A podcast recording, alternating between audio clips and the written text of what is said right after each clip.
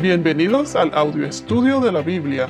A continuación, la lectura de las Escrituras, una breve explicación y los versículos que se relacionan. Génesis capítulo 6 versículos 5 al 6. El Señor vio que era mucha maldad de los hombres en la tierra, y que toda intención de los pensamientos de su corazón era sólo hacer siempre el mal. Y al Señor le pesó haber hecho al hombre en la tierra y sintió tristeza en su corazón. Bueno, en Génesis 1 al 4 vimos la maldad de los hombres. También los hijos de Dios que tomaron a las hijas del hombre. Había tanta maldad en aquella época que Dios les dio 120 años para arrepentirse antes de mandar el diluvio. Algunos teólogos especulan que 120 años se refiere a la edad o al el máximo de años que el hombre viviría en la tierra, pero hay varias razones por las que se puede descartar, en mi opinión. Es eh, porque después del diluvio todavía hubieron patriarcas que vivieron más de 120 años, como mencionamos ah, en uno de los podcasts anteriores. Está Moisés, Abraham, y muchos otros más. Debo añadir también que, de acuerdo al contexto de estos versículos, esto se refiere al tiempo, 120 años se refiere al tiempo en el que Dios le dio a Noé para seguir advirtiendo a los hombres del juicio de Dios.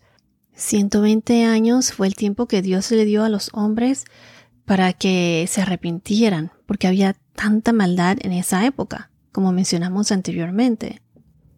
Moisés les advirtió del juicio de Dios y del diluvio que estaba por venir. Y más o menos 120 años fue el tiempo que le tomó a Noé en construir el, el arca. Más o menos. En mi opinión hay muchas cosas que la Biblia no especifica con exactitud. Lo importante es el mensaje. En estos versos se trata del el juicio de Dios debido a la desobediencia en aquellos tiempos, a tanta maldad que había por parte del hombre. Y ahora en nuestro tiempo no habrá otro diluvio, pero sí tendremos el juicio final. Esta es la segunda venida de Jesús, en la que Él vendrá por nosotros, los que tenemos fe en Dios. Habrá un juicio final, y todos los que tengan fe en Dios, los obedientes, formarán parte de su nuevo reino. Mencionamos también anteriormente a los gigantes, los Nephilims, que estuvieron antes y después del diluvio. Recuerden que ellos fueron los resultados de los seres espirituales que tomaron a las mujeres de la raza humana. Mucho después veremos cómo Dios es tan misericordioso con Noé, que Noé halló gracia ante los ojos de Dios. Entonces, en el verso número 5, el Señor vio que era mucha maldad de los hombres en la tierra y que toda intención de los pensamientos de su corazón era solo hacer siempre el mal, la intención de los pensamientos del hombre de su corazón. Aquí, en este verso específicamente nos dice cuánta maldad existía en aquella época. Más claro no puede estar. Vayamos a Salmos 14, versículos 1 al 3. Salmos 14, versículos 1 al 3. El necio ha dicho en su corazón, no hay Dios, todos se han corrompido, han cometido hechos abominables. No hay quien haga el bien. El Señor ha mirado desde los cielos sobre los hijos de los hombres para ver si hay alguien que entienda, alguien que busque a Dios. Pero todos se han desviado, a se han corrompido. No hay quien haga el bien, no hay ni siquiera uno. Aquí nos indica cuánta maldad había en esta época entre los hombres. Entonces, aquí donde dice toda intención de los pensamientos de su corazón era solo hacer siempre el mal, la intención de los pensamientos de su corazón. Hmm. Vayamos a Jeremías capítulo 17, versículo 9. Jeremías 17, 9. Aquí nos dice, Más engañoso que todo es el corazón, y sin remedio, ¿quién lo comprenderá? Ahora vayamos a Mateo capítulo 15, versículo 19. Mateo 15, 19. Porque del corazón provienen malos pensamientos, homicidios, adulterios, fornicaciones, robos, falsos testimonios y calumnias. Quiero recalcar que Dios sabe lo que hay en nuestro corazón, en la mente, los pensamientos de una persona, los sentimientos. Él conoce las acciones de cada uno de nosotros. Yo opino que el corazón de un hombre puede ser traicionero, porque es difícil para una persona comprender su propio carácter o cómo uno va a reaccionar en cada situación. Dios es el único que conoce nuestro corazón y puede escudriñar y probar la mente humana, discernir las motivaciones y las razones del corazón. Dios nos recompensa o nos castiga según la fe, cuando confiamos en Dios y nos entregamos a Él completamente, eso es tener fe. Entonces, repito, cuando confiamos en Dios y nos entregamos a Él, eso es tener fe. Entonces, Dios es el único que conoce nuestro corazón, nuestros pensamientos más íntimos, nuestra razón y motivación. Quiero añadir que el enemigo nos puede meter malas ideas o malos pensamientos en la mente para poder controlar nuestras acciones. Por ejemplo, en la Biblia hay varios pasajes en la que el hombre era atormentado, estaba endemoniado y se hacían daños a ellos mismos y Jesús les sacó el demonio. Entonces el enemigo nos puede meter ideas o malos pensamientos en la mente, pero lo que no puede hacer es conocer nuestros pensamientos. Él no sabe lo que pensamos. Eso solo Dios lo sabe. Entonces ahora en el versículo 6, el Señor o Yahvé le pesó haber hecho al hombre en la tierra y sintió tristeza. Quiero recalcar que Dios es perfecto y Él nunca se equivoca. Dios es omnipotente, omnisciente. Este versículo no significa que Dios cometió un error al haber creado al hombre y se arrepintió, sino que se refiere a que Dios sintió mucha tristeza por toda la maldad y los pensamientos del hombre en esa época, los errores cometidos por la humanidad en la época antes del diluvio. O sea, lo que quiero decir es que el objeto del dolor de Dios era la humanidad. No se refería a una acción o hecho de su parte, de que se arrepintió por haber hecho algo. No, no se refería a eso. Fue el dolor que él sentía por, por lo que el hombre había hecho, por cómo se estaban comportando, por el error del hombre. Debido a que Dios hizo a los hombres y conocía de antemano sus debilidades. Su comportamiento no lo sorprendió ni lo tomó desprevenido. Dios ama a su creación. Dios nos ama.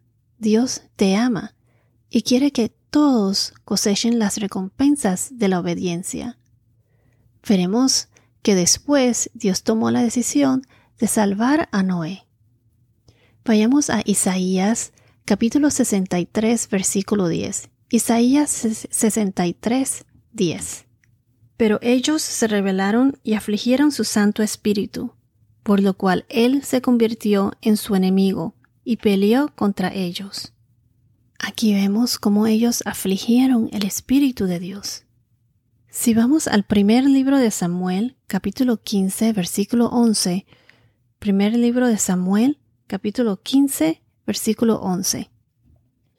Entonces vino la palabra del Señor a Samuel. Me pesa haber hecho rey a Saúl, porque ha dejado de seguirme y no ha cumplido mis mandamientos. Y Samuel se conmovió y clamó al Señor toda la noche. Y ahora en el mismo libro, pero versículo 35, 15-35 del primer libro de Samuel, nos dice, Samuel no vio más a Saúl mientras vivió, y Samuel lloraba por Saúl, pues el Señor se había arrepentido de haber puesto a Saúl por rey sobre Israel. Aquí vemos una vez más el arrepentimiento de Dios. Y quiero recalcar una vez más que el arrepentimiento de Dios aquí se refería o se basaba en las fallas de un ser humano, de Saúl, no en ninguna falla de parte de Dios. El punto es que Dios de vez en cuando cambia la forma en que trata a los seres humanos, dependiendo de las circunstancias del hombre, de sus pecados. Cuando los humanos fallan, pienso que Dios siente un profundo nivel de emoción y se entristece porque los humanos constantemente toman decisiones que los hacen sufrir. Y repito de nuevo, los humanos constantemente toman decisiones que los hacen sufrir. La clave es comprender la diferencia entre el arrepentimiento a nivel humano y el arrepentimiento al nivel de Dios. Cuando digo el arrepentimiento al nivel humano, me refiero a que, por ejemplo, cuando una persona se arrepiente de algo que hizo y después se corrige o hace lo correcto. O sea, que cuando uno comete un pecado y hace algo malo, luego se arrepiente y hace lo correcto o se comporta correctamente. Este es el arrepentimiento a nivel humano. O sea que es por algo que el hombre hizo y se arrepintió de haberlo hecho, por sus acciones. El arrepentimiento al nivel de Dios es cuando Dios cambia la forma en que Él trata con la humanidad, como resultado del comportamiento y las decisiones de los seres humanos. Voy a repetirlo, el arrepentimiento al nivel de Dios es cuando Dios cambia la forma en que Dios trata con la humanidad, como resultado del comportamiento y las decisiones de los seres humanos. Si vamos a Joel capítulo 2 versículo 13, Joel 2 13 nos dice, Rasquen su corazón y no sus vestidos, vuelvan ahora al Señor su Dios, porque Él es compasivo y clemente, lento para la ira, abundante en misericordia, y se arrepiente de infligir el mal. O sea que le pesa, le pesó tomar la decisión de mandar el diluvio para así acabar con toda esa maldad en aquella época. En otras palabras, se arrepiente del mal, es decir, en el sentido de que por su propia voluntad no quiso la muerte de un pecador. Los juicios de Dios, como sus misericordias, son condicionales Así como el Señor Yahvé se arrepintió, es decir, se entristeció de haber hecho a Saúl rey sobre Israel y revocó el nombramiento, así ahora se arrepiente del mal que caerá sobre su pueblo si es impenitente. Si se arrepienten, es posible que Él no lo haga.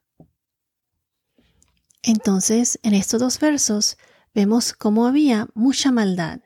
Dios conoce nuestro corazón y vemos cómo Él, Yahvé, le pesa o le da tristeza cuando el hombre toma decisiones que le hacen sufrir.